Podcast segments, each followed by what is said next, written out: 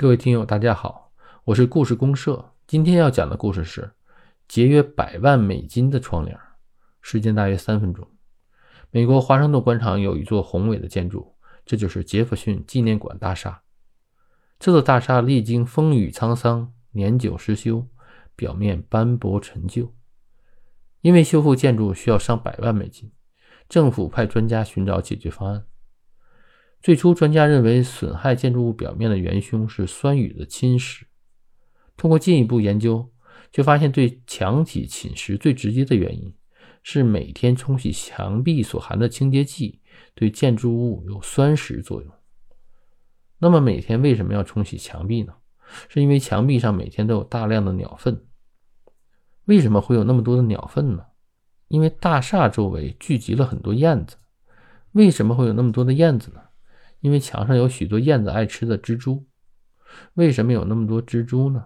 因为大厦四周有蜘蛛喜欢吃的飞虫。为什么有这么多的飞虫？因为飞虫在这里繁殖的特别快。那为什么飞虫在这里它繁殖的特别快？是因为这里最适宜飞虫繁殖。为什么这里最适宜飞虫繁殖？因为开着的窗，阳光充足，大量飞虫聚集在此，超长的繁殖。所以光线才是问题的根源。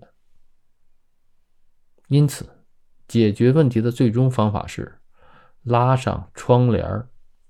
杰弗逊大厦至今完好。故事给我们的启示：一，有些问题并不像看起来的那样复杂。通过寻找真正的原因，可能用很简单的方式就能解决问题。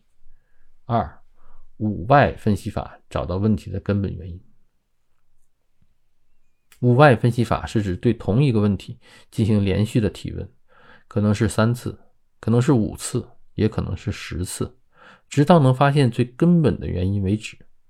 这种方法鼓励人们要努力避开主观或自负的假设和逻辑陷阱，从结果着手，沿着因果关系链条顺藤摸瓜，直至找出问题的根本原因。